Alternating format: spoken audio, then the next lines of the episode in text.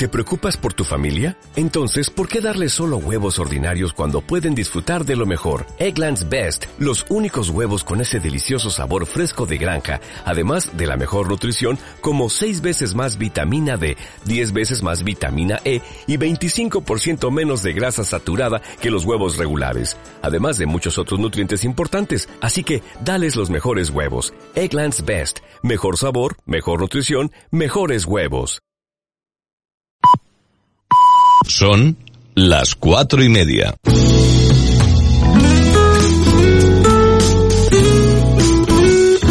Radio Las Palmas FM.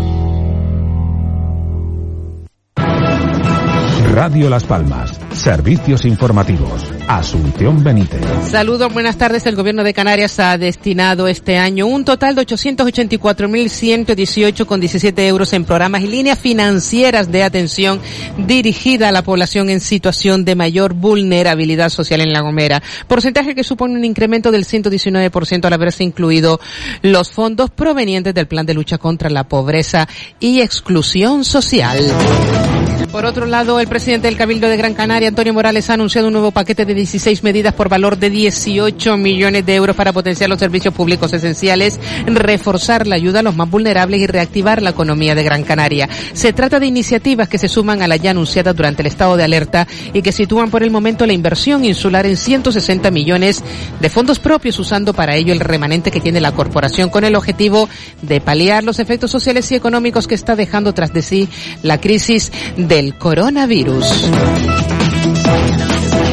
La Consejería de Obras Públicas, Transportes y Vivienda del Gobierno de Canarias ha acordado con la compañía Vinter la ampliación de los 20 vuelos diarios entre islas que hay en la actualidad a un total de 32 a partir de este miércoles. Así lo ha informado el Departamento Regional que explica que esta decisión se ha adoptado tras la entrada en vigor de la fase 1 de la desescalada para atender la creciente demanda de desplazamientos esenciales. De esta manera, junto a las frecuencias adicionales que se incorporan a las rutas actuales consideradas esenciales, se recupera la conexión directa entre los aeropuertos aeropuerto de Lanzarote y Tenerife Norte que contará con dos vuelos, uno de ida y uno de vuelta al día.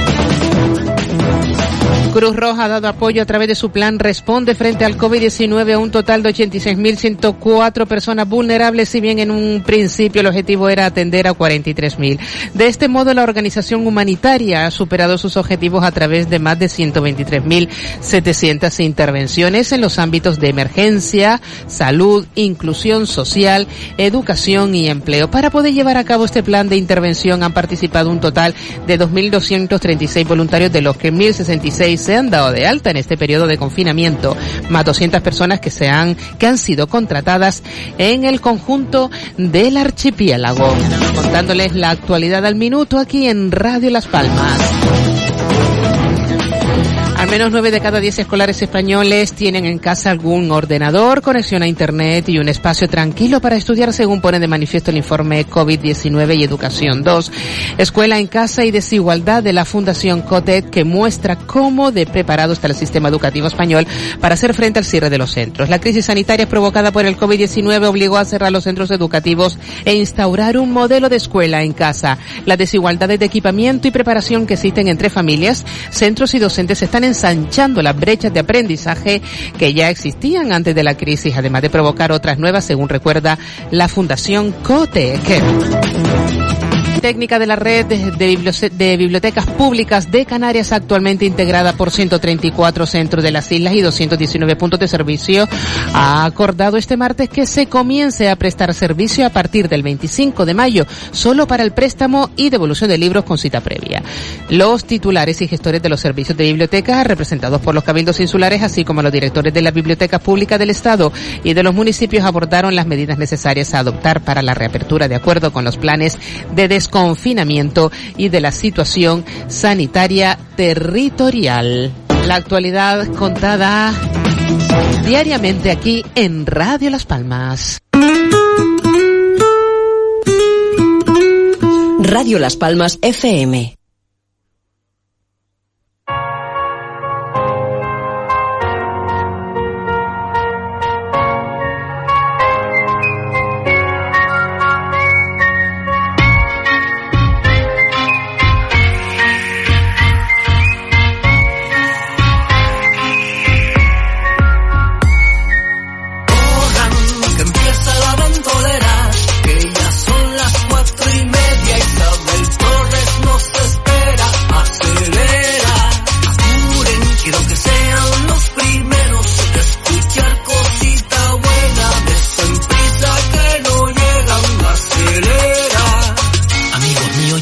Un programa Radio Las Palmas un tanto especial.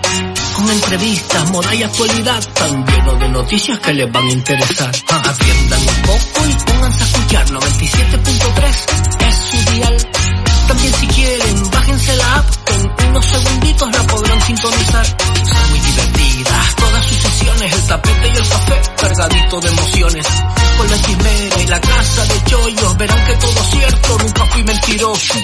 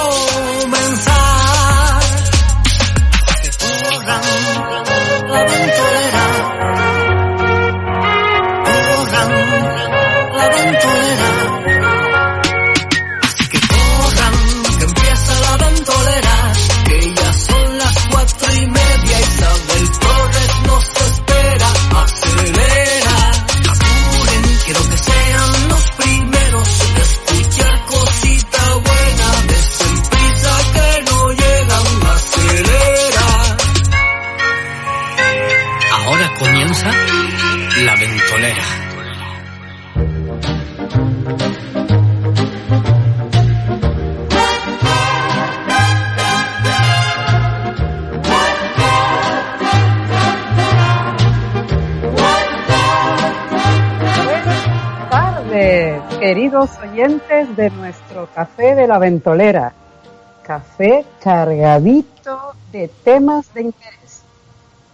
Pero bueno, vamos a recordarles nuestros diales para que nos puedan escuchar con total comodidad y fidelidad. El dial 97.3 en la capital, el norte y centro de nuestra isla de Gran Canaria, el dial número 104.4 del sur y nuestro dial 105.7 del sureste y nuestra vecina isla de Tenerife con el dial 97.3. También nos pueden escuchar a través de nuestra página nuestra página web eh, de radiolaspalmas.com y si no a través de nuestra aplicación que es eh, la palmerita dorada que encontrarán en las App Store. Nuestro teléfono, si quieren participar, pero advertimos que solamente será cuando tengamos a nuestra invitada, es el 928 46 34 54. La razón es porque luego nuestros cuatro colaboradores van a entrar en antena y no tenemos más, más líneas. Pero bueno, nos pueden dejar sus mensajes en nuestra página de Facebook, La Ventolera 97.3. Antes de seguir, vamos a darle nuestro más cariñoso saludo y reconocimiento a los médicos, sanitarios, celadores, fuerzas de seguridad, dependientes, camareras, a todos los que nos están permitiendo seguir con nuestra vida, pero en especial hoy nuestro saludo más grande y más cariñoso es para todos los enfermeros que hoy se celebra el Día Internacional de la Enfermería y también para todas aquellas personas que padecen de la fibromialgia. Pero sin antes tampoco no podemos dejar de empezar nuestro programa mandándole un gran abrazo a Isabel Torres, nuestra directora de la Ventolera que nos está escuchando. Isabel, estamos aquí y estamos contigo.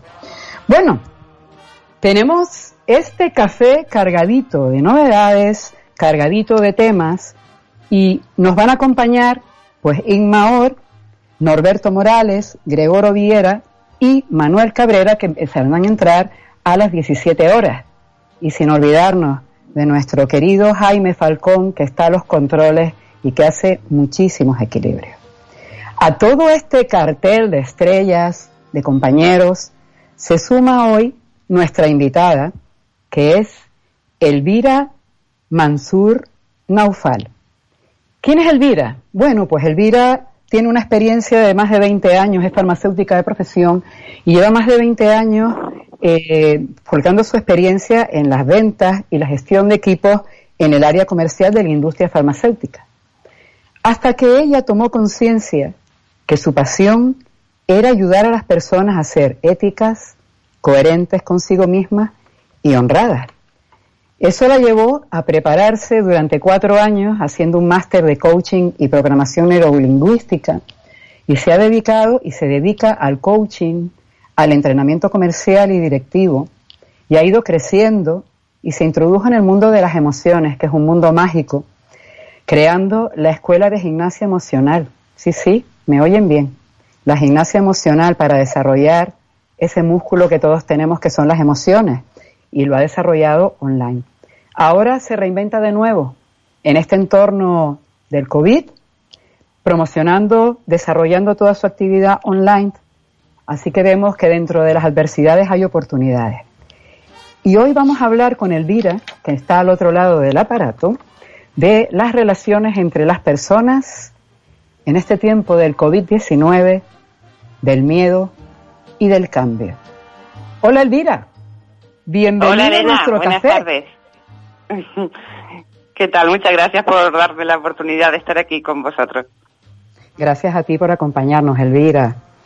Bueno, pues tú sabes que yo voy directa y al grano, así que Perfecto. te voy a hacer una pregunta. Eh, bueno, el dicho renovarse o morir parece que se aplica contigo. Te iba a preguntar, ¿es cierto que el cambio nos acompaña desde que nacemos?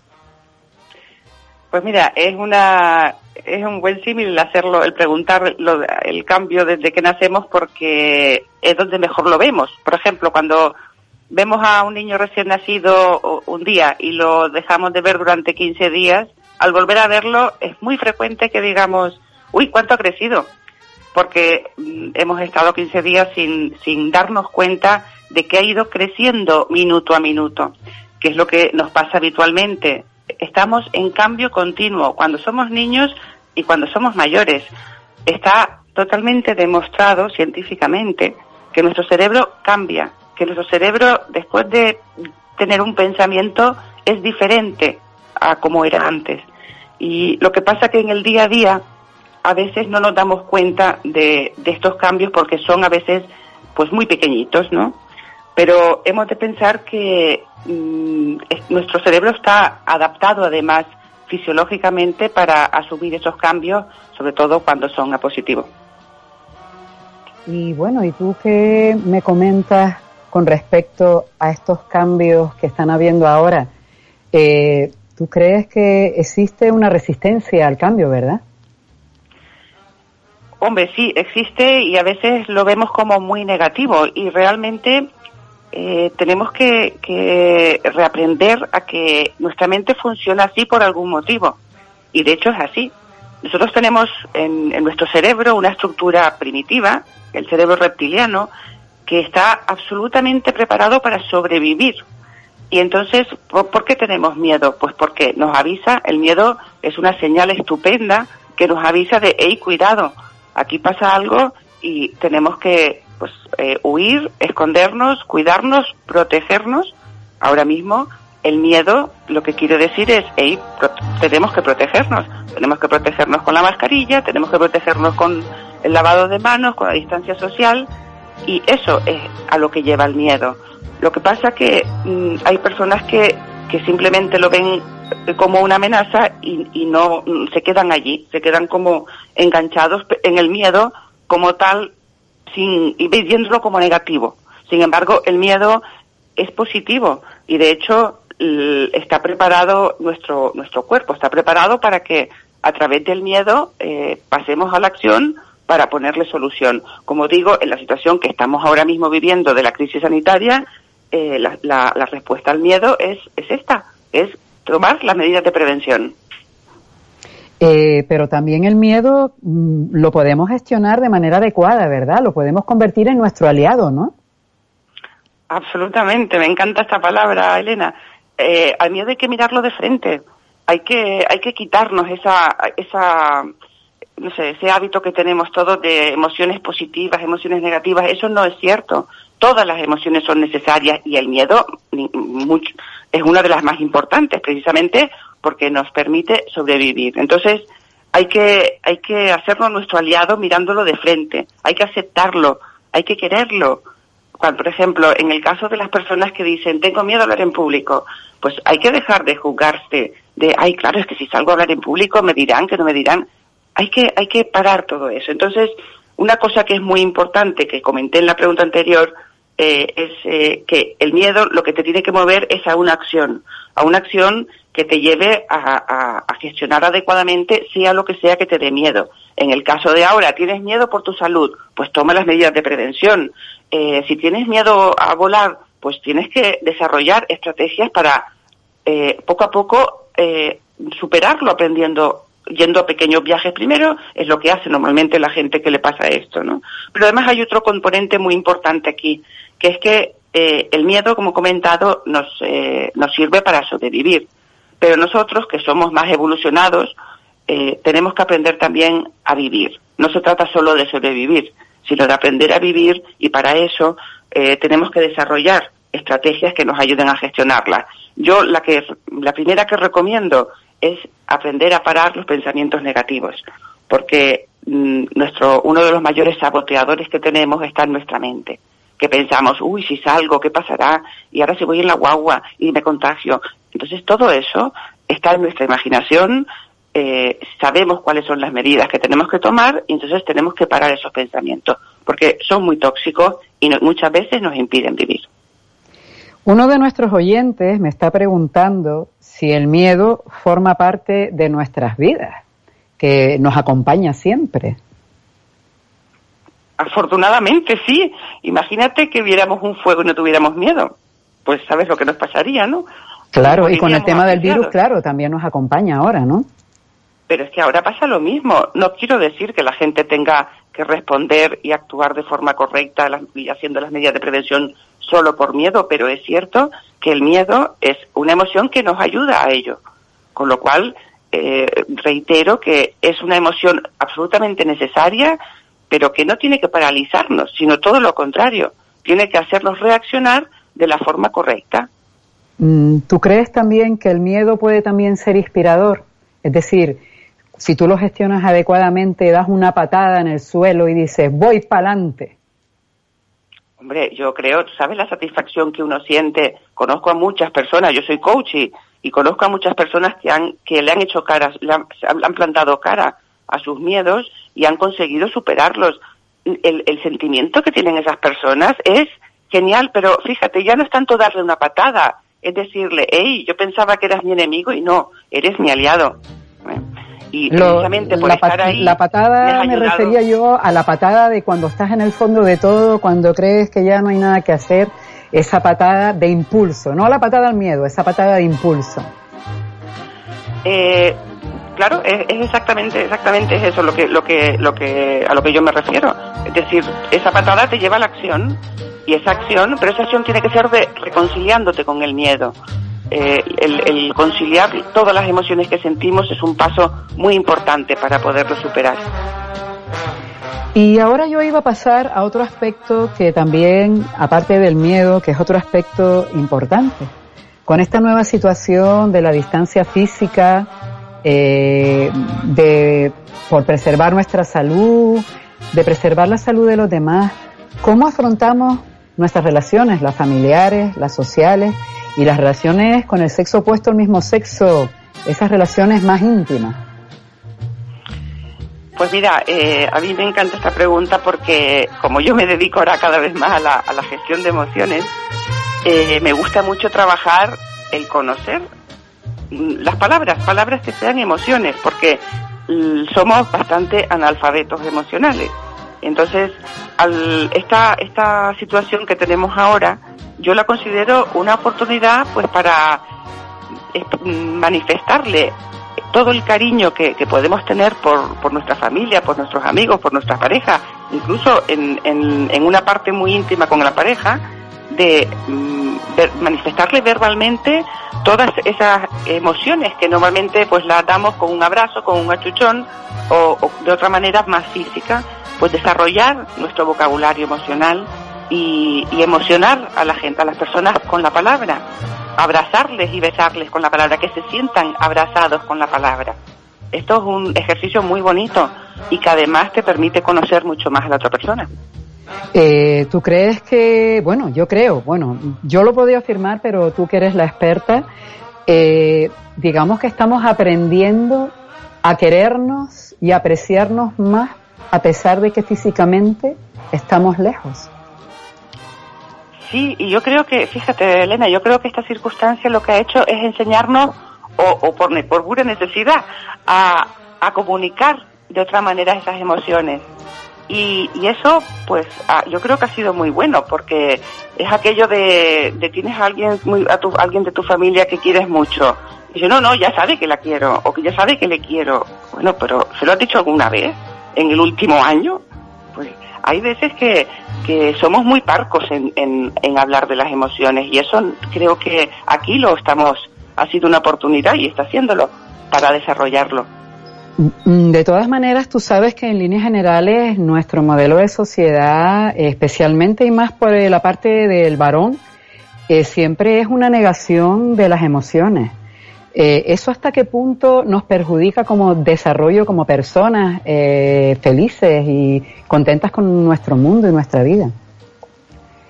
Pues mira, yo desde, desde mi punto de vista, Elena, nos perjudica por un motivo, porque eh, contrariamente a lo que mucha gente piensa, somos, somos una especie puramente emocional, emocional y social. Esas son los, la, digamos, la, la si tuviéramos que definir al Homo sapiens, somos una especie emocional y social. Claro, si, si, si, es así, el no expresar nuestras emociones es ir en contra de nuestra propia naturaleza. Entonces, hombres y mujeres, en ambos casos, nos perjudicamos si no somos capaces de expresar nuestros, nuestras emociones de una forma un poco amplia, más que ¿cómo estás? Bien, que es, la mm. respuesta más sencilla que damos y más frecuente. Claro, yo hablaría de hombres, mujeres y bueno, y, intermedios, trans, todo, o sea, todos los seres humanos. Estoy de acuerdo contigo. Hay una cosa también que, bueno, a mí me emociona. Yo creo, no sé si tú estás de acuerdo conmigo, que estamos recuperando valores perdidos como la empatía, mirar más allá de lo inmediato, la ternura. Sé de hasta de casos muy bonitos del COVID que me encantaría que gente me contara sus vivencias porque creo que se podrían hacer relatos maravillosos. Voy a citar uno, no, no citaré la persona. Esta persona iba transitando por una calle de esta ciudad y casi la atropella un caballero en una fantástica moto y el caballero le invitó a tomar un café para desagraviar a esta joven y por desgracia solamente se quedó el café porque luego vino la cuarentena. Pues esta persona, estas dos personas durante estos 50 días se han cortejado a la antigua usanza. Entonces, vamos a ver ese lado de esta crisis, ¿no? ¿Tú qué crees? ¿Que hemos, estamos recuperando esos valores que creíamos perdidos? Pues mira, la verdad es que, que sí. Y yo lo que pasa es que quiero pensar que estos valores estaban como escondidos, ¿no? y que ahora lo mm. que ha hecho esta situación es que afloren. Eh, yo me encuentro un montón, pero muchísimos casos de personas que ayudan de forma desinteresada. Yo personalmente tengo eh, proveedores de servicios que de motu propio me han dicho este mes no te lo cobro, eh, te hago un descuento y, y sin yo pedir nada. Y esto creo que es muy general, ¿no? Entonces, efectivamente, yo estoy de acuerdo contigo. Creo que se están recuperando o están aflorando estos valores y yo destacaría la solidaridad, porque yo creo que también que cada vez más somos conscientes de que habrá gente que podrá seguir trabajando, habrá gente que cambiará y podrá trabajar a lo mejor incluso en nuevas oportunidades que surjan de esta crisis, habrá gente que se reinvente, pero también habrá gente que no podrá hacerlo. Y más en nuestras islas que tenemos un índice de, de déficit de una cantidad muy grande de personas con muy poca formación y que eso probablemente les impida eh, reincorporarse pues yo creo que se está, que flota en el ambiente la solidaridad de decir, los que podamos eh, tener trabajo cuando cabe esto, eh, ayudaremos a esta gente más, ¿no? Y yo creo que eso, no sé por qué, no, no, me preguntes por qué, pero tengo esa sensación de que, de que eso flota ahí. Y después hay otra eh. parte muy bonita, que es el respeto. Y sobre mm. todo el respeto a los mayores. Yo creo que esta crisis, dado que ellos son el, la, principal, eh, las principales personas de, mayor riesgo en esta, con, esta crisis, se ha fomentado muchísimo el respeto, ¿no? Y, yo creo que, que eso es, es, muy bueno, ¿no? Porque a veces, no sé, yo siempre me ha gustado, mm, creo que de las personas mayores se aprende mucho y creo que el respeto es fundamental en para todos, pero para con ellos mucho más. Y quizás pues te imaginas las antiguas sociedades se veneraba mucho la sabiduría de, de, los ancianos. Eh, y hemos visto durante muchísimos años cómo se ha postergado. De hecho, estamos en una sociedad edadista, ¿no? Sí, yo, yo mm, por eso, por eso me, me alegra, ¿no? Que esto haya pasado, porque además eh, percibo también mucho cariño en ese respeto. Hmm. Pero no solo con tus mayores, familia mayores, sino con todos los mayores.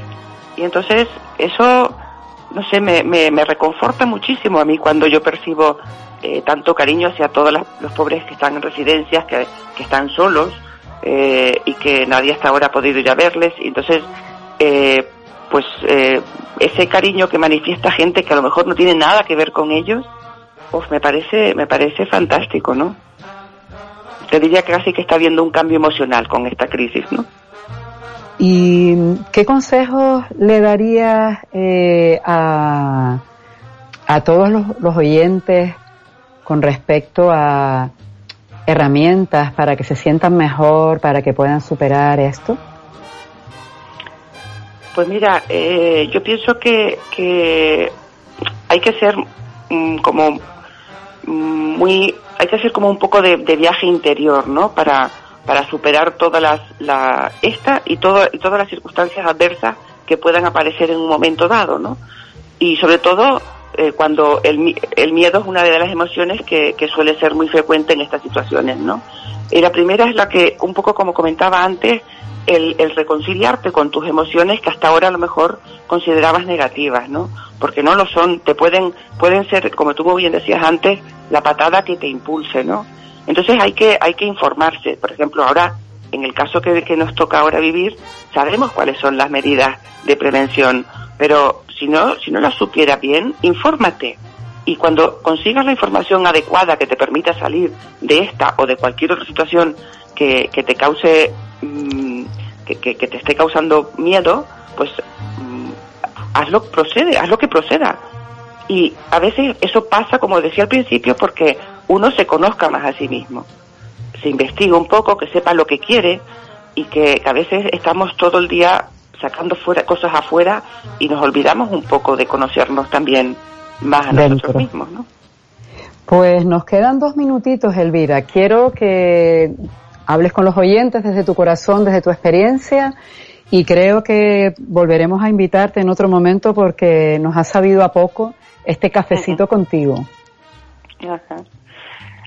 Pues yo, mm, yo quiero, me gustaría compartir con, con, con quien nos esté oyendo y contigo, Elena, que, mm, a ver, hay, hay una cosa que a mí me, me gusta mucho y es primero que uno tiene que apasionarse por todo aquello que, que haga, y más ahora que tenemos muchos que reinventarnos.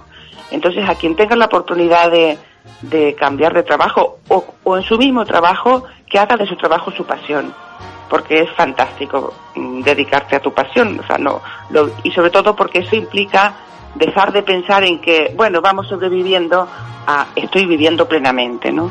Yo creo que la vida se merece, la, merece, se merece un vivir y no un simple sobrevivir.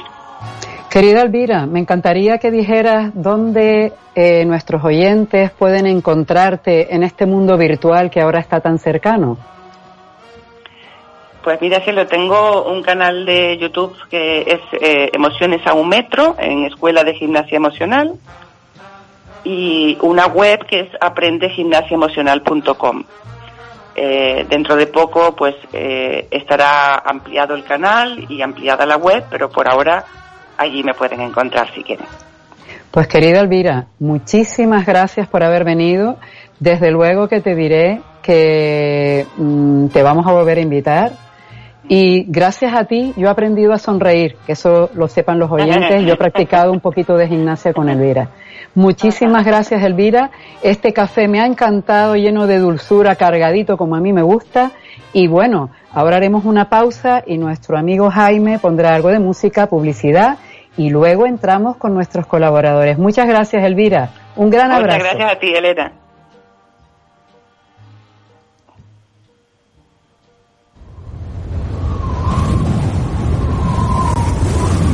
La Ventolera con Isabel Torres. Queremos volver a verte Queremos que vuelvas a tu comercio de siempre, el que ha estado y estará siempre a tu lado, en tu calle, en tu barrio, en tu ciudad. Compra con seguridad.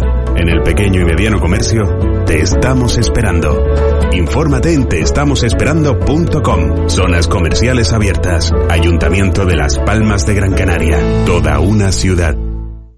Si eres mayor de 18 años y vives en Canarias, si no tienes ingresos desde el mes de marzo ni percibes otra prestación, puedes pedir el ingreso canario de emergencia. Tienes hasta el 26 de mayo. Solicítalo por la página web del Gobierno de Canarias o llamando al 012. Y si no puedes acceder a ninguna de estas vías, solicita ayuda en los servicios sociales de tu municipio. No vamos a dejar a nadie atrás. Consejería de Derechos Sociales, Gobierno de Canarias.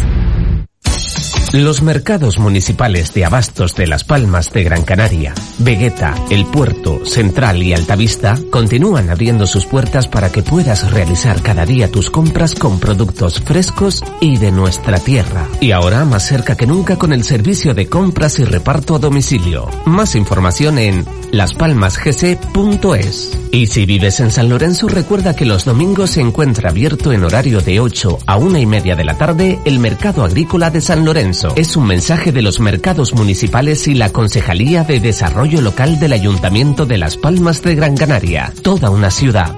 Han sido días difíciles y siempre has estado ahí, cuidando de nosotros. Ahora deja que nosotros cuidemos de ti. Lopesan Hotel Group quiere premiar a todo el personal médico, enfermeros y auxiliares de Gran Canaria con dos noches de hotel gratis. Entra en alta.lopesan.com y haz ya tu reserva. Promoción sujeta a restricciones y disponibilidad. El Ayuntamiento de Las Palmas de Gran Canaria está con sus vecinos y vecinas. Por eso, frente al COVID-19, ofrece ayudas económicas para adquirir alimentos y productos de primera necesidad. Infórmate en el 010 o a través de los teléfonos de tu oficina de distrito. Seguiremos creciendo juntos. Ayuntamiento de Las Palmas de Gran Canaria. Toda una ciudad. ¿Quieres pasártelo bien? ¿Quieres disfrutar? ¿Quieres escuchar radio fresca, divertida y entretenida? La Ventolera, en Radio Las Palmas, con Isabel Torres.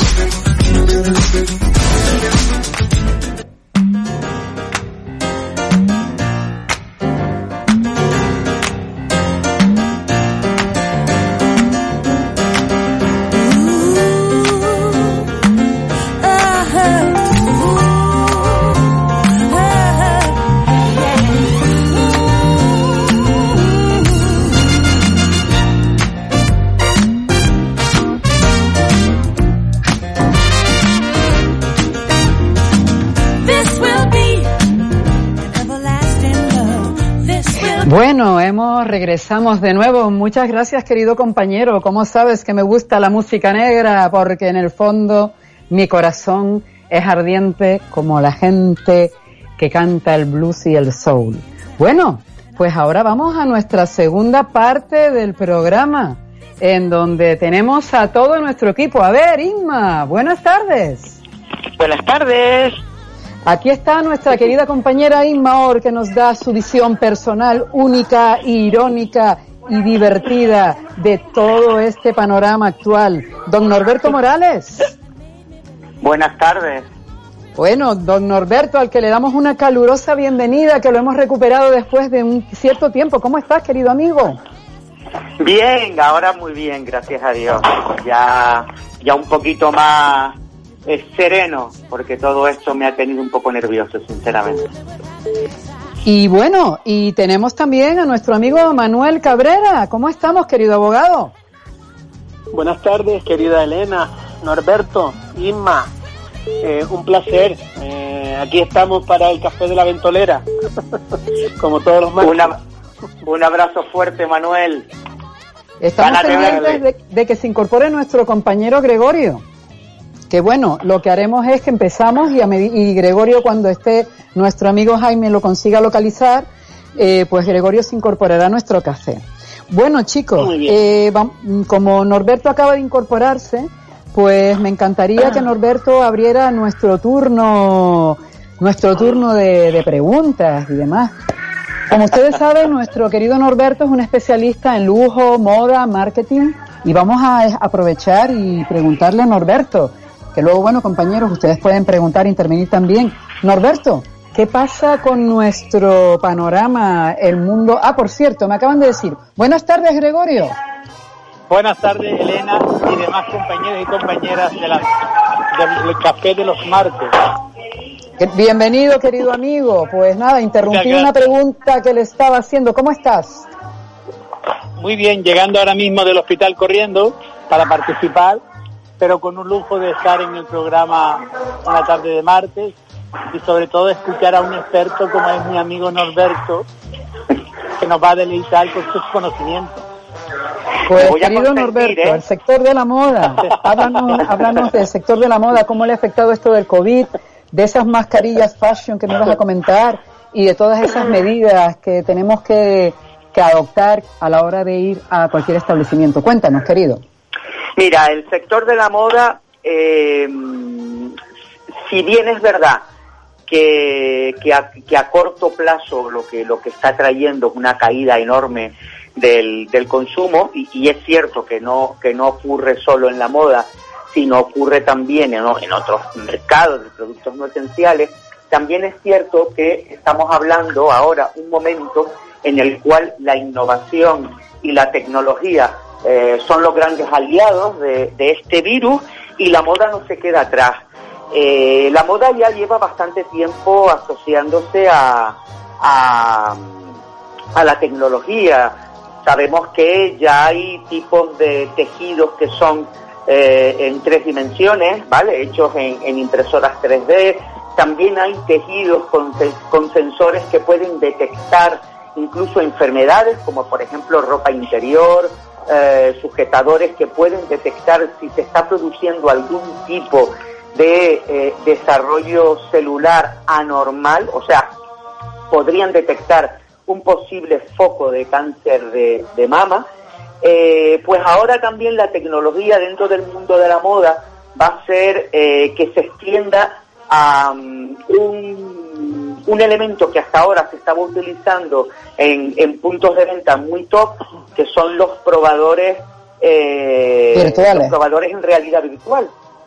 Y eso va a hacer que se extienda seguramente al resto de los puntos de venta, porque el, con el coronavirus nos presentamos ante un problema. Mientras los científicos no se pongan de acuerdo, y esto lo digo con todo el cariño y respeto, porque muchas veces escuchamos opiniones de todos los gustos, pero claro, mientras no haya eh, una, una veracidad de la información, eh, pues claro, mmm, si yo me pruebo una camisa y estoy infectado, ¿se la puede probar otra persona? Difícil tesitura. ¿Qué opinan ustedes, compañeros? Eh, a ver, lo, lo primero, eh, buenas tardes, compi. Qué ganitas tengo ya de llegar a la fase 25 para poderle dar un abrazo. a ver, Pero bueno, un, po un, poquito antes, Isma.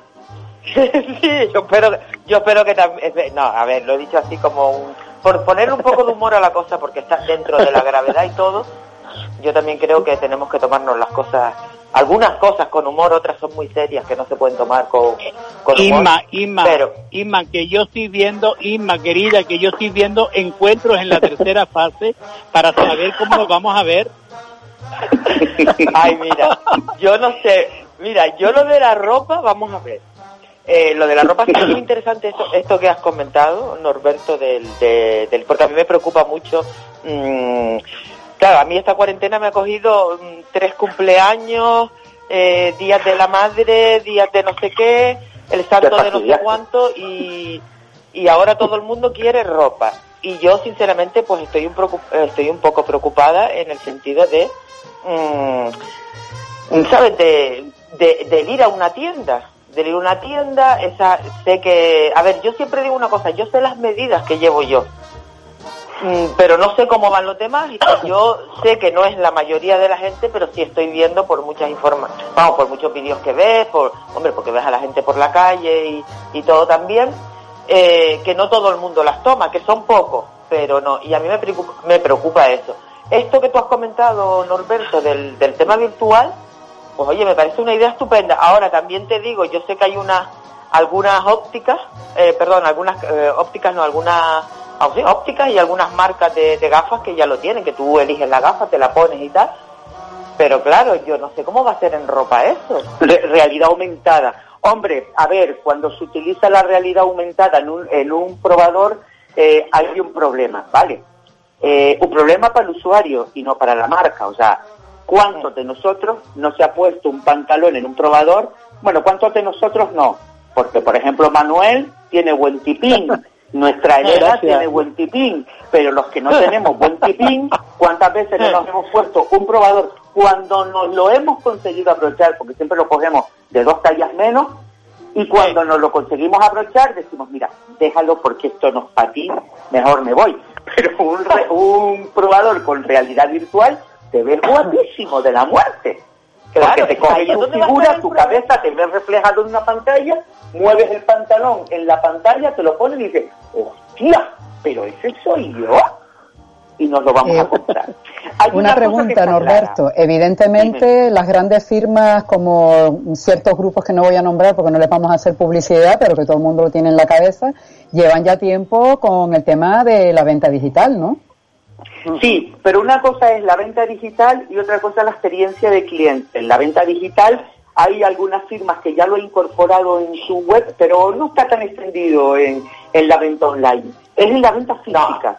O sea, las grandes firmas en, en sus puntos de ventas que denominan flagships, que son las tiendas emblemáticas, eh, con, bueno, no voy a decir nombres, ¿no? Son tiendas muy grandes donde está muy bien representada la marca y suelen estar en capitales eh, mundiales del, del sector en el que estemos hablando. En este caso moda, pues Milán, Madrid, París, Londres, en fin, ¿no?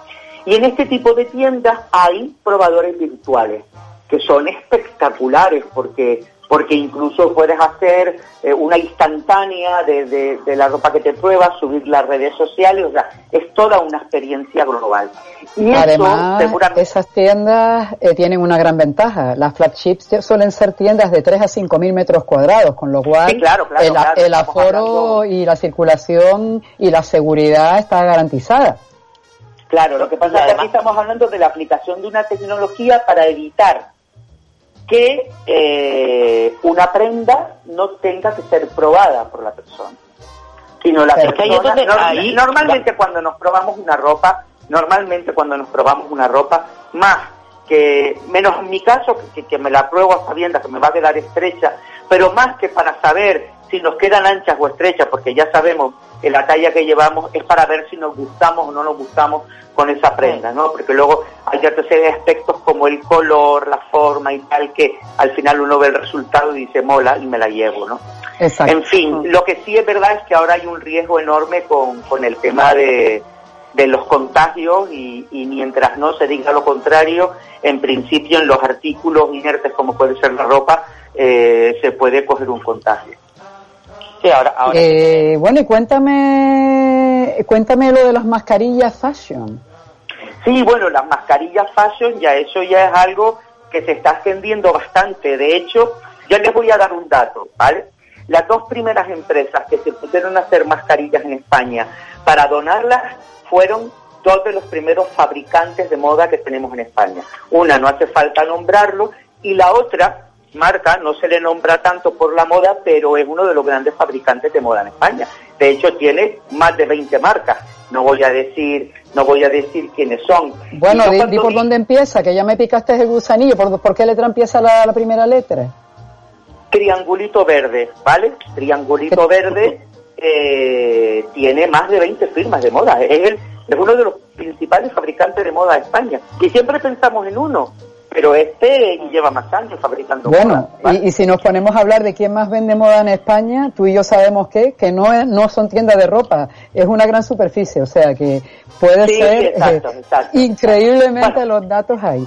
Bueno, Norberto, eh, vamos a, caso, a preguntarle a nuestro abogado, Manuel. Querido Manuel, tú que eres el experto de los BOE, que te los lees todos los días, duermes con los BOE, te desayunas con los BOE, cuéntanos un poco las sorpresitas que hemos tenido con este BOE nuevo de la fase 1. Y buenas tardes, compañeros, de nuevo. Bueno, buenas tardes y gracias a Norberto por el tipín. Hace tiempo que no me ves, Norberto, después de la después de la Manuel, No seas modesto, no todo. seas modesto, que te gusta que te Perdona, la oreja. cuando me vean a mí van a necesitar dos probadores virtuales. He visitado mucho, visi- vis- visito más de lo más de lo habitual la nevera, estando en casa, pero bueno, eso como todos, ¿no? Eh, eh, antes de entrar en lo del en, el, en el BOE, en la fase 1, eh, mm, quiero decir que, mm, que hablando de esto de los probadores de ropa y tal, eh, yo creo que existen los, los medios, como dice Norberto, realmente existen. Lo que pasa es que implementar eh, implementar tiendas de 3.000 metros, 4.000 metros en lo que es la realidad diaria, pues va a ser bastante complicado. Y después el tema de la ropa es una cosa que la gente se tiene que mentalizar y a mucha gente le gusta probarse la ropa y tocarla y verla y ver la calidad y todo ese tipo de cosas. Con lo cual yo creo que este año eh, va a ser muy complicado para la industria textil. De, de hecho hemos visto cómo en la bolsa están bajando eh, el valor de lo, de, lo que cotizan este tipo de empresas y yo creo que la gente se tendrá que ir adaptando a pasos agigantados. Eh, aunque yo el sentir que tengo últimamente, Norberto, y me corrige si no es así, es que la gente está descubriendo prendas en su casa que hacía años que no descubría como consecuencia de, del COVID, ¿no? Y la gente Sí, está a ver, el COVID de- está modificando los comportamientos a lo bestia. Uno de ellos es precisamente eso, ¿no? Eh, el, el ir, el ir, tenemos tiempo para limpiar armarios y eso nos pasa a todos, ¿no? Sí, sí. Yo personalmente he descubierto muchísima ropa que, que, que no sabía que tenía o no me acordaba que tenía ahora en esta época de confinamiento, ¿sabes? Sí, sí, y, y aunque llevamos, nosotros hemos sido considerados esenciales por este gobierno, entonces, pues la verdad que yo he podido uh, ir al despacho en la medida de las necesidades que se iban dando, ¿no? Teníamos una mayor eh, libertad para, para poder salir, ¿no? Y ahora ya con esta fase 1, pues mira, yo hoy por la mañana he, he estado en el juzgado. Eh, Bien, es verdad que es para una cosa urgente eh, que se tenía que tramitar hoy, pero yo ya he empezado a ver un meneo en la calle que casi parece ya un día sin colegio o un viernes después de las 12, pero yo la sensación que he tenido hoy en la en la calle personalmente ha sido de, de- de ver bastante gente, ¿no? No, no, no como siempre, pero ¿Y ustedes creen Se que va- se está se respetando esas medidas de distancia social, mascarillas y todo este tema? No, bueno, la gente la, yo, yo personalmente considero que, que no podemos, esto es como cuando alguien va al gimnasio, Elena, no puedes bajar 40 kilos en una semana, cada uno mm, tiene sus comportamientos conforme a su conocimiento y a su experiencia, pero lo que está claro que la famosa frase esa de Alejandro Magno de la conducta de cada uno depende del futuro de todos, está más de moda que nunca. Así que yo te recomendaría que no cogieras muchos nervios esperando que automáticamente la gente empiece a ser ciudadanos ejemplares. Pues no yo ya no cojo nervios. Yo lo que hablo es que verdaderamente tenemos una asignatura pendiente que es eh, la responsabilidad social. Nos, tien- nos estamos educando ahora mismo en eso. Yo estoy, estoy de Bueno, acuerdo contigo. Yo ya no me cojo los nervios. Yo lo que hago, mantengo la distancia, me pongo la mascarilla, hago lo que tengo que hacer y, e intento evitar las aglomeraciones lo- en la medida de lo posible. pero sí es verdad que la gente yo yo personalmente hoy he visto mucha gente que no respetaba la distancia la distancia social no me refiero a la, la eh, incluso saliendo de mi despacho había una cola en el banco fuera eh, de mucha gente mayor que incluso yo, eh, yo he tenido que decir que ustedes podían pasar preferentemente porque veía que hacían la cola religiosamente es decir estas personas mayores eran demasiado educadas y los que había anteriormente eran muy mal educados porque las personas mayores tienen preferencia a la hora de ir a los bancos, pero también me sorprendió que había por lo menos 16 o 17 personas en la calle haciendo cola para una entidad financiera.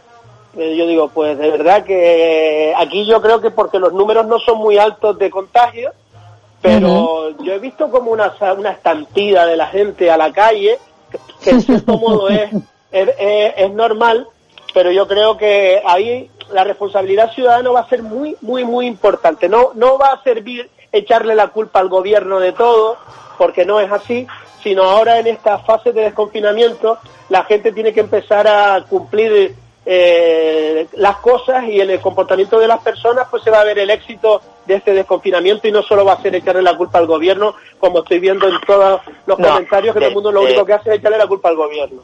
A ver, Inma, Inma, a ver, cuenta, cuenta, que estoy, a ver, que cuenta. Inma y Gregorio, que está calladito, ¿eh? Yo pienso que también un, un poco ha sido, eh, vamos a ver, llevamos mucho tiempo, por lo menos mm, eh, eh, los que lo han cumplido bien, llevamos mucho tiempo eh, encerrados. Eh, entonces yo creo que estos primeros días ha sido, es como cuando lo de los niños, los primeros días la gente se, vol- se vuelve un poco loca, sale sin medidas, no sin medidas, a ver, no cumpliendo todas las medidas y todo, pero yo creo que a medida que van pasando los días, la gente también se va concienciando un poco y va diciendo, oye, tengo que tener cuidado, tengo que... También estamos en un momento que, que, que hay cosas que como hoy es una cosa, mañana es otra, eh, esta noche a las 12 y un minuto que sale el BOE es otra, ¿eh? entonces la gente está como un poco desconcertada, pero yo creo que al final todo el mundo, por lo menos hasta que empecemos a hacernos los test, eh, si nos llegamos a hacer algún día todos, eh, la gente se va a ir concienciando y diciendo, oye, espérate un momento, que yo no quiero mm, eh, pasar esto, o a lo mejor ya lo he pasado, pero oye, que no quiero contagiar a, nadie. Y en el momento en que, empe- en que empecemos a ser egoístas, en el sentido de, oye, mm, perdona, es que yo no quiero cogerlo, voy a poner todas las medidas y todo, ese, yo creo que ese va a ser el momento e- en el que todos nos vamos a concienciar y vamos a hacer las cosas bien. Es cierto que, la- que yo veo muchísima gente que no toma las medidas. Yo tengo enfrente de casa un parque y, y pues cuando yo veo a la gente pasar, pues oye, ¿qué quieres que te diga? No, no guardan la distancia. Yo veo a un montón de gente por la calle sin mascarilla. Eh, eh, ¿Sabes lo que te digo? Entonces... mm, Inma, la yo- responsabilidad dime. de la gente no depende de que haya o no hayan test, o de que se hagan o no se hagan test. Mm, Ya, iba a decir otra cosa, que pero prefiero dejarle eso la, va- que el- que la en voz a... A Gregorio, a por Gregorio. favor, que no he oído su voz, mi compi querido. No, sí, estaba escuchando pues en cada uno su parcela lo que estaban explicando y sobre todo ahora al final. Y una cosa que le voy a decir a Inma que tiene que ser de generar conocimiento. El test no te hace inmune al coronavirus. Tú a ti te hacen el Ya, ya hoy, sé, no, vamos a ver, vamos a a ver. ver, Inma, te hacen negativa la prueba, pero dentro de 15 días, de 20 puedes tener coronavirus. Lo que te hace inmune es que tengamos la, la, la- las herramientas, en este caso las vacunas, para hacer Sí. posible que se desarrollen las vacunas o precisamente los medicamentos que intenten mitigar en parte esto. Pero el test lo único que te dice es si has creado Sí. anticuerpos porque lo has tenido y todavía contagia o no lo tienes. Pero eso no quita, es como las gripes, las gripes actualmente, o ta- o tam- tú coges o una también te- gripe o también y dentro de un mes vuelvas a tener gripe. Gregorio, pero el test también te dice que lo tienes y que te quedes en tu casa. no, no, no, no. Vamos a ver, lo que te, lo ¿Cómo que te no? dice el test es, no, no, lo que te dice el test es, primero si tienes anticuerpos quiere decir que lo has pasado y que has hecho inmune.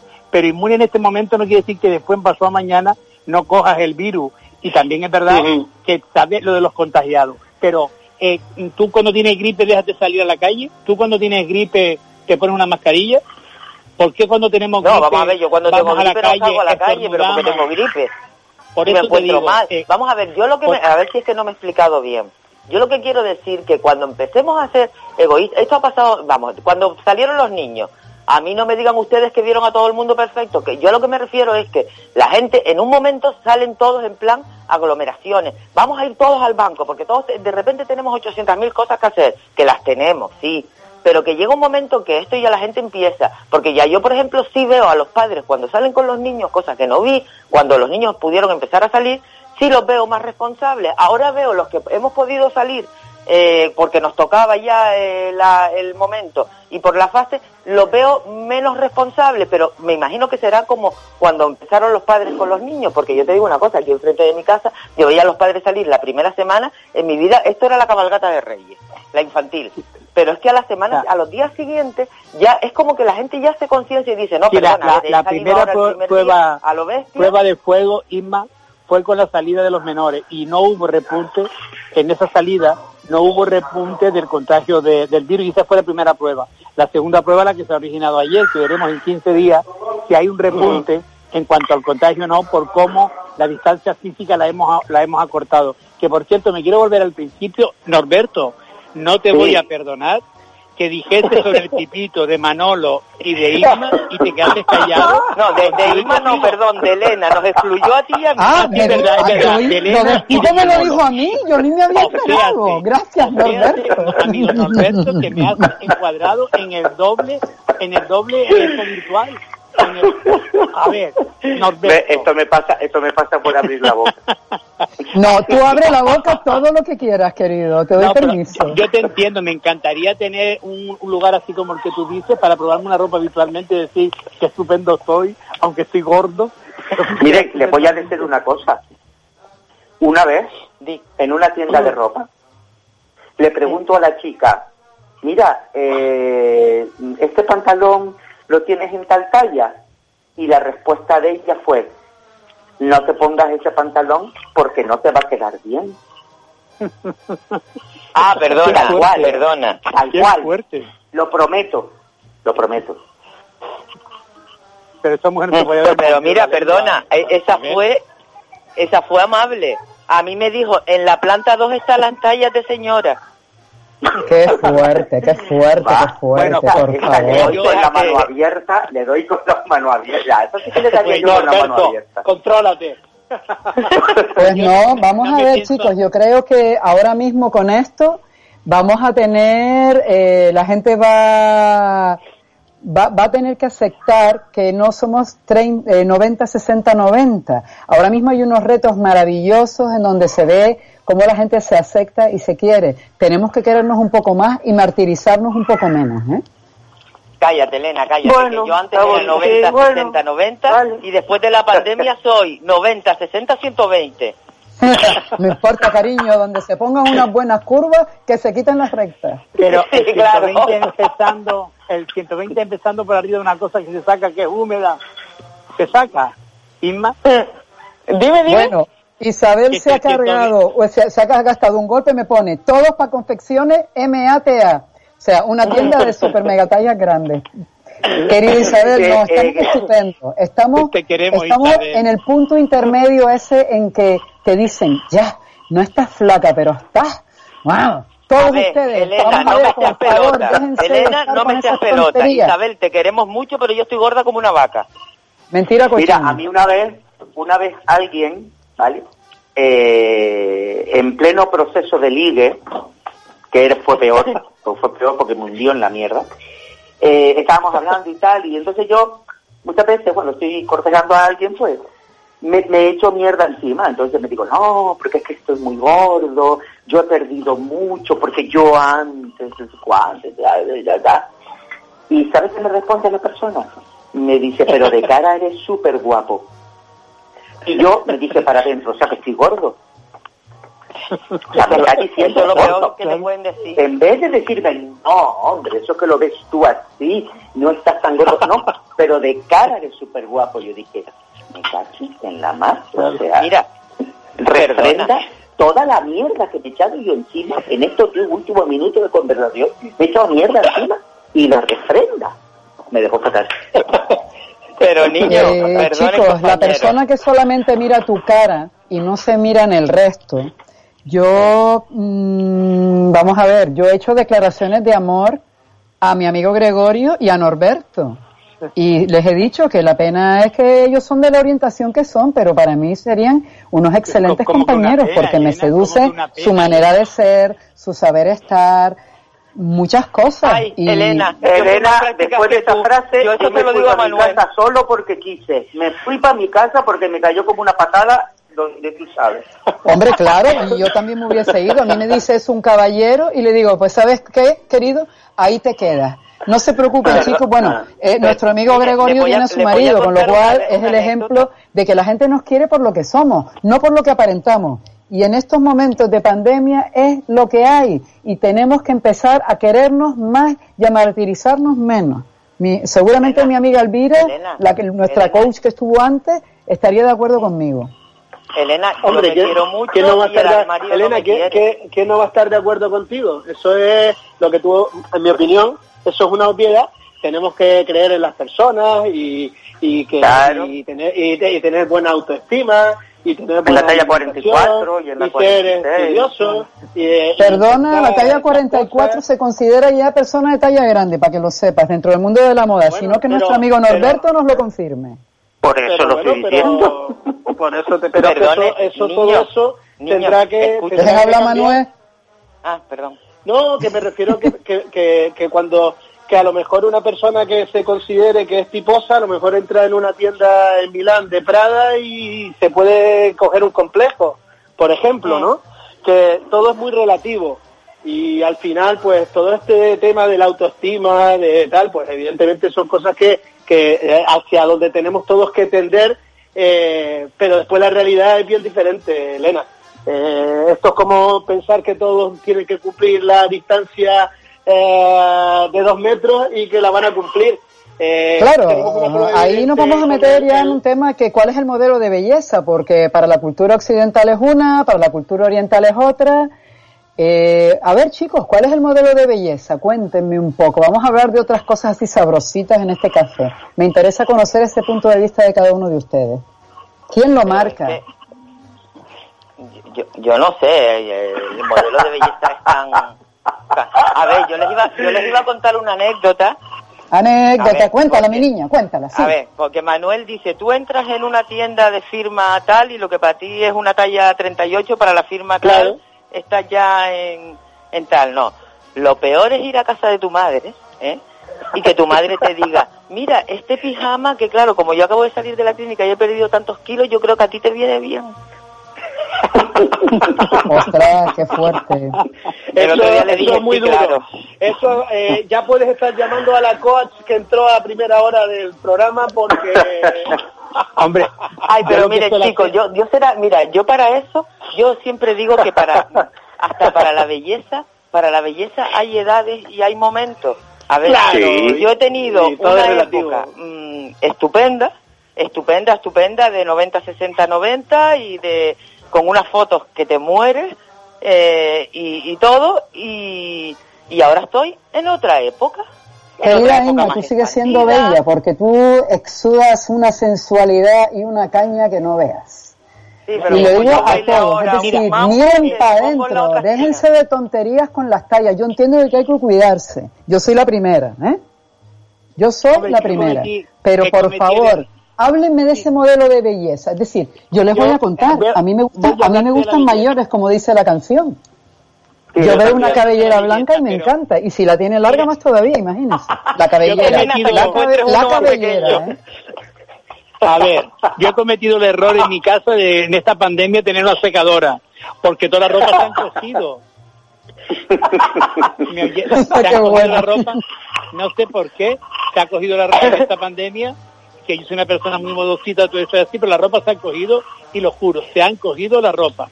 De todas maneras, te voy a decir, Elena, que la belleza siempre he pensado, aparte de la belleza clásica que tú puedes pensar, que en cuanto a la pintura, la escultura y demás, la belleza clásica que tú la ves que hay algo que está ahí, la belleza luego está en los ojos de quien la ve, porque tú ves algo que, como ir al cine, como una película de más, tú te gusta y luego le dices, vete que es magnífica, es una película preciosa, y luego resulta que alguien va y dice, pues mira, no.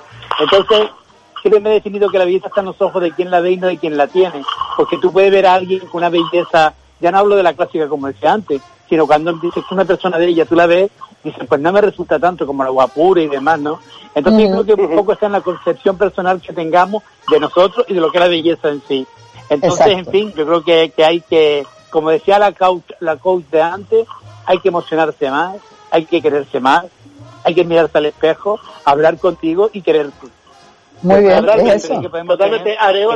Y además depende de- del momento, porque hay momentos Claro. en tu vida en que tienes unos cánones de belleza y otros que son que tienes otros, y hay personas que de repente tenías una manera de ver a las personas y conoces a alguien y dices, pues jolín, que nunca me gustó una persona con el pelo blanco y la melena al viento, pero como me lo dijo Elena, pues ahora lo veo y me parece atractiva. Otra, ¿sabes? Entonces yo, yo creo que cada momento tiene sus circunstancias Y, y cada verano también es diferente, no lo mismo en un verano en Italia, que un verano en Roma, que un verano en, en Estados Unidos. Claro, estamos hablando de que el cambio nos acompaña desde que nacemos, con lo cual nuestro mira. sentido estético, nuestros gustos con las comidas, es decir, seguimos siendo nosotros, pero nosotros mismos vamos cambiando. Y esos cambios los tenemos que asumir a bien. Es decir, hombre, tampoco que vaya uno a coger 300 kilos porque eso no es saludable, pero vamos a ver, ahora mismo estamos en un momento en donde nuestra ansiedad, la gran mayoría, señores, yo cogí 7 kilos y ya he perdido 6. Es decir, porque me, me lo planteé de comer bien, de darme el gusto, porque también la comida es la vida, pero también la comida, muchos hemos volcado nuestra atención. Entonces, no hay que culpabilizarse, pero además es que yo creo que tenemos que aprovechar este momento y ya me callo para, para, para eso, para, para, para vernos desde otra perspectiva y ver a los demás desde otra perspectiva. ¿Qué piensan A ver, ustedes? la- los cánones de belleza, yo yo pienso que, lo, y sobre todo los, lo- los gustos de cada uno, en todos los sentidos, no hablo solo en el amoroso, sino en el de comida y todo, todos se van adaptando a nuestra edad y a las circunstancias de la vida. Vamos a ver, yo antes cuando dije lo del 90, 60, 90, sí, yo estaba estupenda, pero era aquella época. Yo ahora me veo y me veo estupenda también. ¿Que tengo unos kilos de más? Pues sí, pues ya los bajaré. Y en cuanto a lo que es a la otra persona, siempre todos tenemos un ideal de, de, de- de belleza, de, vamos a, eh, para esta, ¿sabes? Para encontrar una persona y tal. Y al final todos, mm, y si no casi todos acabamos con lo contrario a lo que siempre ha sido nuestro, como tú decías, a mí me gustan mayores y yo te dije, hasta que encuentres uno más joven, ¿por qué? Porque a mí siempre me gustaron más mayores y mi marido en este momento tiene seis años menos que yo, porque yo siempre dije, digo, ay, a mí los más jóvenes que yo, ¿no? Pero es que todo depende en la edad en la que tú te hagas esa pregunta. ¿Y qué piensas tú de eso, Norberto? Mira, yo, eh, y con respecto a sentirse guapo, sentirse feo, yo reconozco, y lo digo abiertamente, eh, y esto es verdad, aquí no estoy ligando con nadie, yo hace tres años pesaba 15 kilos menos. Y reconozco que he perdido un poco el... ah, bueno, ahora ustedes van a decir, anda ya, anda ya. Pero verdad, o sea, yo he perdido un poco el gusto por arreglarme, ¿vale? Y más que por arreglarme, de sentirme guapo. O sea, yo, por ejemplo, que tengo mi armario lleno de trajes, siempre vestido con trajes, cuando, aunque, aunque no tuviera que llevarlo, o sea, en función de las circunstancias iba más protocolario o menos protocolario, pero normalmente ustedes me verían a mí con un traje de chaqueta y una camisa eh, y, corbata o pajarita, ¿no? Eh, y luego ya le daba mi toque, o, o unos zapatos de sport con el traje, pero todo muy bien elegido y tal y cual, ¿no? Pero yo desde que he engordado y, y como las chaquetas ya no me quedan bien, no me siento a gusto y tal, pues me he visto, no me he visto con el mismo placer y me veo tan guapo, ¿vale? Pero yo sí reconozco que, que yo siempre he sido una persona que me he mirado al espejo y, so- y como y como estuviera motivado ese día, bueno, era insoportable, o sea, yo no sé cómo en el espejo no salía una cara que me decía, anda, lárgate ya, eh, eh, eh, eh, eh, eh, eh, eh, que no me salga la palabra, egocentrista, eh, pero yo siempre me he mirado, me he visto guapo, ¿vale? Siempre me ha gustado arreglarme, pero reconozco que desde que engordé, eh, me siento, no, no me siento tan a gusto. Y luego con Manuel, respecto al ay, ideal perdona. de belleza, eh, con respecto al ideal de belleza y al ideal de, de pareja, aunque yo llevo yo muchos años soltero y en principio por elección propia, no, no porque no hayan salido oportunidades, eh, independientemente, bueno, de las crisis que uno tiene, que dice, joder, me gustaría no ser bruto, tal, no sé qué, eh, mi ideal de belleza es alguien más o menos de mi misma edad o, o, o incluso hasta un poquito mayor, no me importaría, un poquito más joven, pero rondando más o menos mis años. Yo, sinceramente, no me veo con... y lo respeto totalmente, o sea, yo mañana veo a Elena eh, con un yogurín de 25 años o a Manuel con un yogurín de 25 años también y les digo a lo mejor de coña, "Ño, lo están gozando de lo lindo.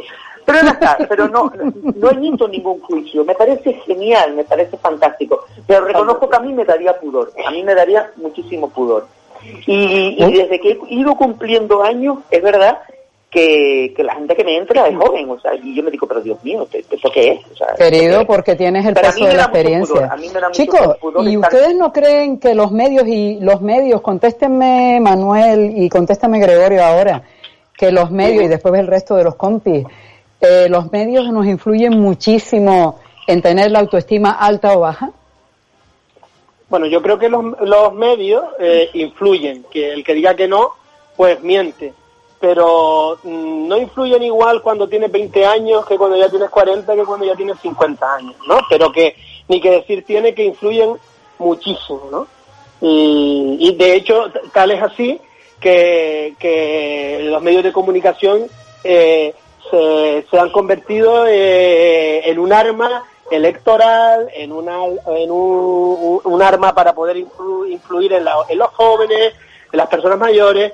Yo creo que aun cuando yo pueda decir que no me siento influenciado mucho, sí mm, considero que sí, que, que, que- que me influye y que mm, nadie puede decir que no influyen en, en- en la sociedad, porque de hecho la- las inversiones que hacen las televisiones, pues, pues, pues hacen que, que sea un medio y bueno, de ahí tenemos lo de las fake news, eh, Elena.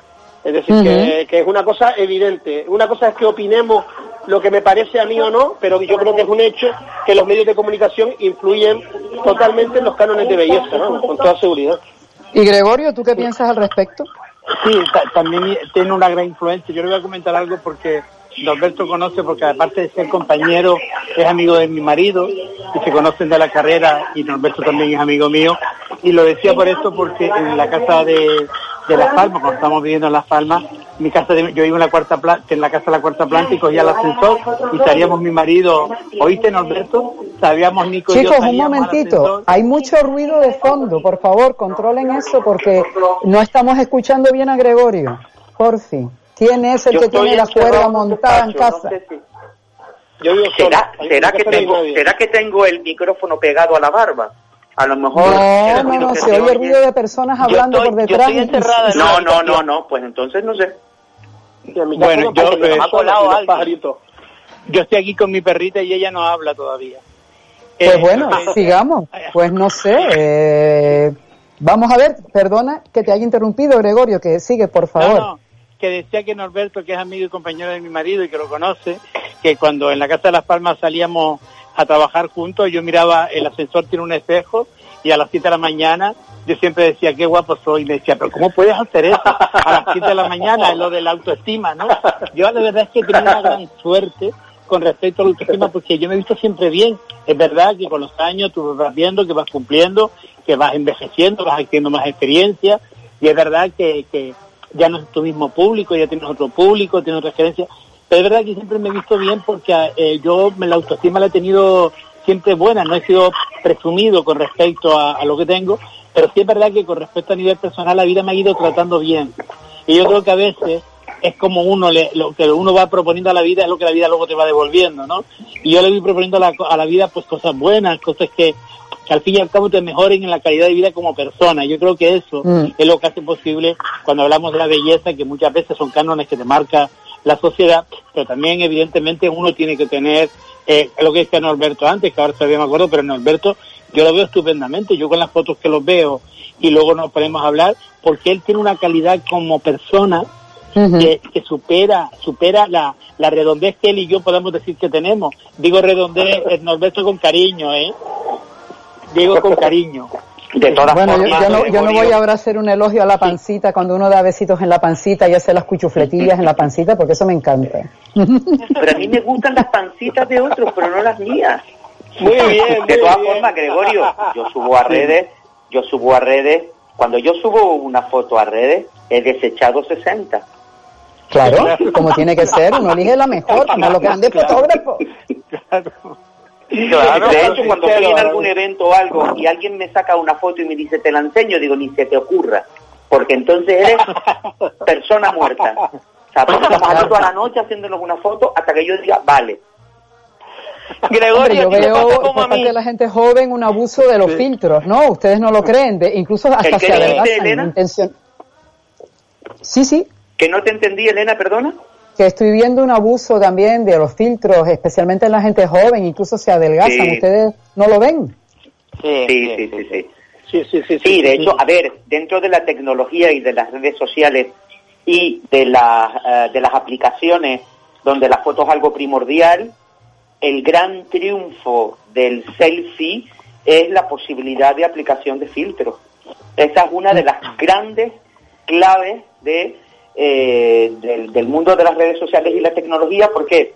Porque ha cubierto una necesidad imperiosa en, en el ser humano y es intentar verse distinto, ¿no? De otra manera. De intentar emular eso que le gustaría o no le gustaría hacer. O sea, es clave. O sea, el filtro es clave en el desarrollo de, de las redes sociales. Mm. Pues así me va de mal a mí en las redes sociales porque yo me pongo filtros y digo, Dios mío, esta no soy yo. Chicos, ahora me gustaría que me contaran un poco, ya un tema como más personal, esta fase 1, cómo la están viviendo, qué piensan hacer, qué no piensan hacer con respecto a lo que hay, a lo que no hay, con respecto a la situación política estos últimos, estos últimos 15 minutos, 12 minutos, porque luego hay que cerrar el programa, que se nos ha ido rapidito. Cuéntenme un poco, por favor. Empezamos pues con Gregorio mismo, venga. Bien, yo de todas maneras cuando salgo del hospital me encierro en mi casa no voy ni siquiera a caminar, porque date cuenta que yo me paso de lunes a sábado en el trabajo, porque llego al hospital seis y media, siete menos veinte, y regreso hoy a las cinco por el programa, pero normalmente entre cinco y media y seis. Entonces cuando vengo a casa lo que quiero es, quedarme aquí, como hago el fin de semana, el domingo. Me quedo en casa, pero también es verdad por la actividad que yo tengo y entiendo a muchísima gente que estando en la situación contraria a la mía, pues quiera, quiera salir yo lo entiendo perfectamente. Lo que sucede, yo soy muy callejero, soy muy callejero y siempre estoy en la calle, pero sin embargo, con este confinamiento he hecho a la inversa. Me quedo en casa, me pongo a ver las cosas que yo quiero, que no me digan mucho para evitar estar pensando demasiadas cosas, también por, por situaciones personales y familiares, ¿no? Pero, pero bien, eh, yo creo que esto es un, es algo que tenemos que pasar, tenemos que sobrellevar y sobre todo entender la situación por la cual estamos atravesando y la responsabilidad personal es el bien comunal. Entonces hay que pensar y actuar en esa, con esa consecuencia, ¿no? Y bueno, ¿y tú qué, tú, qué piensas, Manuel, con respecto a esto? A ver, yo creo, yo me estoy tomando la fase 1 con muchísimo optimismo, porque veníamos de una situación fastidiada y ahora yo creo que estamos en una fase positiva. Se nota incluso que la gente está un poquito más menos embajonada, porque la verdad que la gente necesitaba un poco salir. Y lo que he cambiado, yo estoy yendo al despacho, esta semana estoy yendo al despacho, lo que he cambiado el horario, en vez de salir a las 7, eh, el equipo en vez de salir a las 7, pues ya salía a las ocho y media, 9, pues salimos todos a las 5 y yo también aprovecho y me vengo a casa también a las 5. Lo tengo como norma no quedarme en el despacho para no quedarme hasta las 8 o las 9.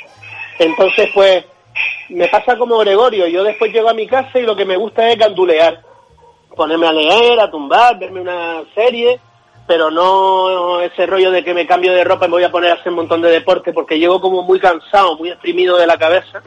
Y después también eh, que esto te afecta, esto te afecta mentalmente, aunque tú te creas que estés positivo, pues la verdad que te va quitando un montón de energía sin tú darte cuenta, ¿no? Y eso es lo que estoy intentando sobrellevar de manera positiva y lo, que, lo que me encantaría es que fuésemos pasando de fase y que no tuviéramos que volver atrás porque por lo que fuera, porque hay mayores contagios y, estoy intentando hacer un esfuerzo por estar positivo, solo eso. Y bueno, eh, te iba a preguntar, Inma, ¿y tú cómo lo llevas, más o menos? Cuéntanos. Pues mira, yo un poco, vamos a ver, a mí me pasa un poco como, como Gregorio, entre comillas, salvando las distancias. Yo con el tema de mi madre, ustedes saben que yo eh, eh, un día sí, un día no, pues he tenido que, tengo que bajar a casa de mi madre, estar allí con ella, después subir a casa y tal. Y la verdad que me resulta tan, tan, tan cansado que cuando llego a casa, entre el dúchate, esto, lo otro, cuando llego a casa de mi madre, dúchate, no sé qué, eh, todo el jaleo este, mm, yo cuando llego a casa, la verdad que lo único que tengo ganas es de estar en casa. He salido cuando empezó, cuando salió este tema de, que podíamos los mayores empezar a salir a caminar y, esto. Eh, es cierto que salí una vez y me agobié muchísimo. Me agobié muchísimo porque vi tanta gente en la calle de repente, acostumbrada a no ver a nadie, nada más que ver al taxista y al que, y al que había por el camino para, abajo, que a lo mejor era un policía, que no era nadie más. Mm, me, me sentí tan agobiada que mira, yo ahora estoy en casa, el otro día, hoy, hoy mismo es el cumpleaños de mi madre y hemos decidido no ir todos juntos y como nos vemos también gracias a las tecnologías, pues todos los días nos vemos todos por, el, por la videollamada, pues hoy decidimos ir escalonados a casa de, mi madre también, pero no, he no, hemos tenido esa necesidad de decir, ay, por fin nos reunimos todos y tal.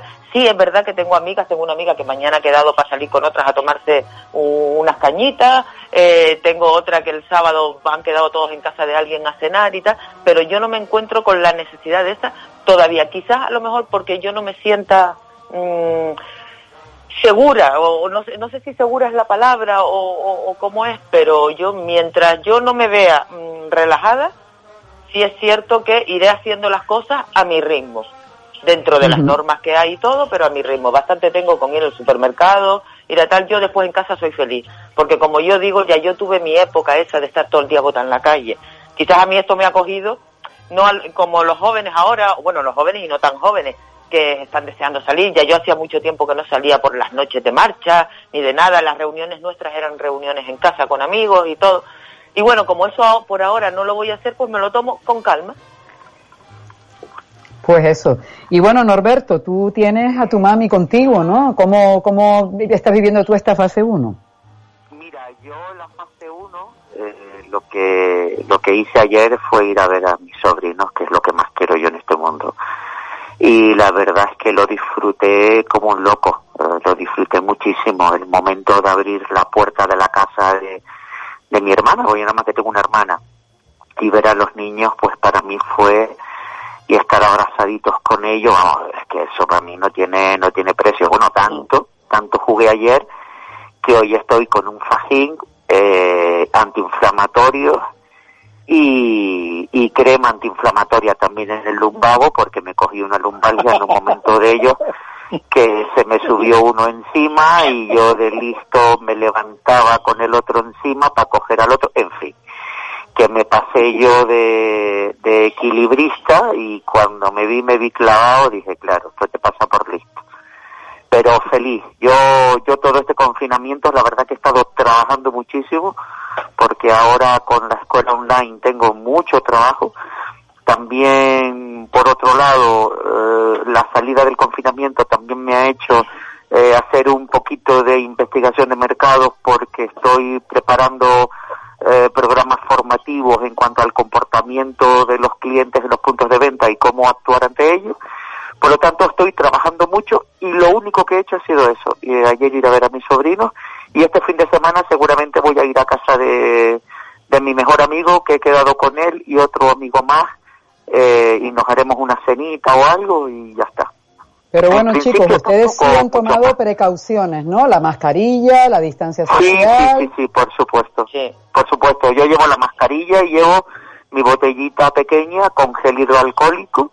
Y lo que no llevo son guantes porque me parece absurdo. Eh, y yo continuamente me estoy lavando las manos o poniéndome gel hidroalcohólico, que es lo realmente importante. Si voy al supermercado, evidentemente en el supermercado sigo las normas y me lo pongo pero eh, en realidad lo importante para mí es la mascarilla y lo de los guantes, porque, a ver, si me rasco la nariz con el guante puesto y luego me rasco el ojo con el guante puesto y he tocado algo, pues es lo mismo, ¿sabes? Claro. Entonces... ¿Qué mensaje les va a transmitir cada uno de ustedes a nuestros oyentes dentro del optimismo y dentro de la responsabilidad? Empezamos por Gregorio Corazón. Qué bueno que me da para el principio. Eh, lo que, yo lo que quiero transmitir a la gente es fuerza y sobre todo que tenemos capacidad individualmente para poder mejorar todo esto tomando las precauciones habidas y por haber. Vernos, sí, que contactar también, pero hagámoslo con las medidas de prevención porque lo que tú hagas ayudará a muchísima gente a evitar contagios posteriores y sobre todo dar a la gente aliento para continuar adelante porque no todo el mundo vamos a salir de esto de la misma manera. No es como una crisis económica, es sanitaria, pero efectivamente las emociones aquí han jugado mucho y al final eso nos puede pasar por factura, animar a la gente que tenemos alrededor y emocionarnos con sus cosas, queriéndote y queriendo. Y bueno, Manuel, da tú tu mensaje a nuestros oyentes que vamos a, ir cerrando. pues yo a los oyentes de la ventolera que hay que tener mucho optimismo, que hay que tener mucha fuerza, pero que desde un pequeño acto mm, se pueden conseguir cosas. Es decir, que dejemos de ser policías de balcón, policías de caminata, policías de correr eh, ponernos a pensar que los demás no están haciendo las cosas y que nosotros somos personas fantásticas, estupendas y maravillosas y tratar de, dentro de, de nuestro ámbito, hacer las cosas que consideramos correctas, preocuparnos de que nuestro entorno haga las cosas correctamente y así vamos a ir todos saliendo adelante. Eh, bueno, eh, Inma, cariño, cuéntanos tu mensaje positivo para nuestros oyentes. Pues yo lo que tengo que decirle a nuestros oyentes es que la vida es un regalo maravilloso, que disfrutemos de la vida pero con responsabilidad, sabiendo que lo que la responsabilidad que tenemos no solo ya no solo la tenemos con nosotros mismos sino con los demás, que lo que nosotros hacemos con responsabilidad va a influir en los demás, pero que disfrutemos de la vida y siendo responsables. Eh, y bueno, querido Norberto, cuéntanos tu mensaje en positivo. Pues mira, yo, yo me voy a hacer un poco de spoiler a mí mismo, eh, pero no importa. Yo, eh, que pertenezco, bueno, igual que Manuel también, ¿no?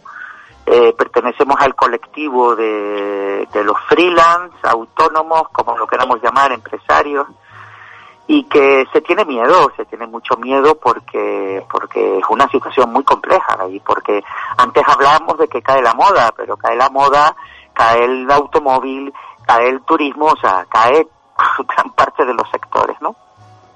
Pero bueno, después de la caída viene la levantada. ahí, ahí voy, Elena, ahí voy. Yo quiero decirles a, a todas las personas, cuando entremos en, mo en modo pánico, que es normal y es humano, que cojamos una fotografía o veamos algún vídeo de la Alemania posterior o de la Alemania del término de la Segunda Guerra Mundial, de ver a los alemanes pidiendo por las calles desesperados, ciudades totalmente, bueno, un país totalmente destruido, ¿no? Eh, donde se pasó hambre, no, lo siguiente, al igual que en España, ¿eh?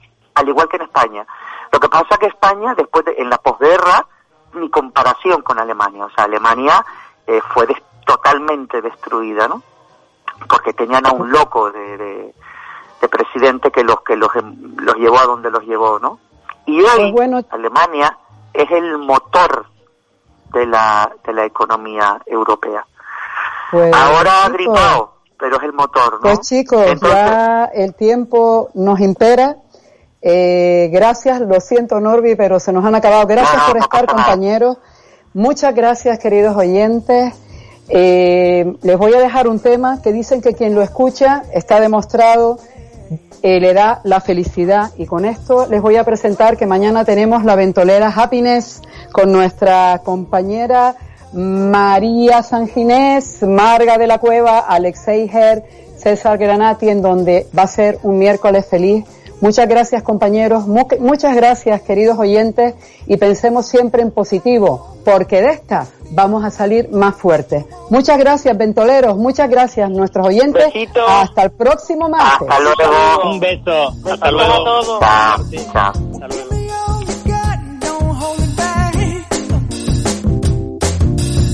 Well, I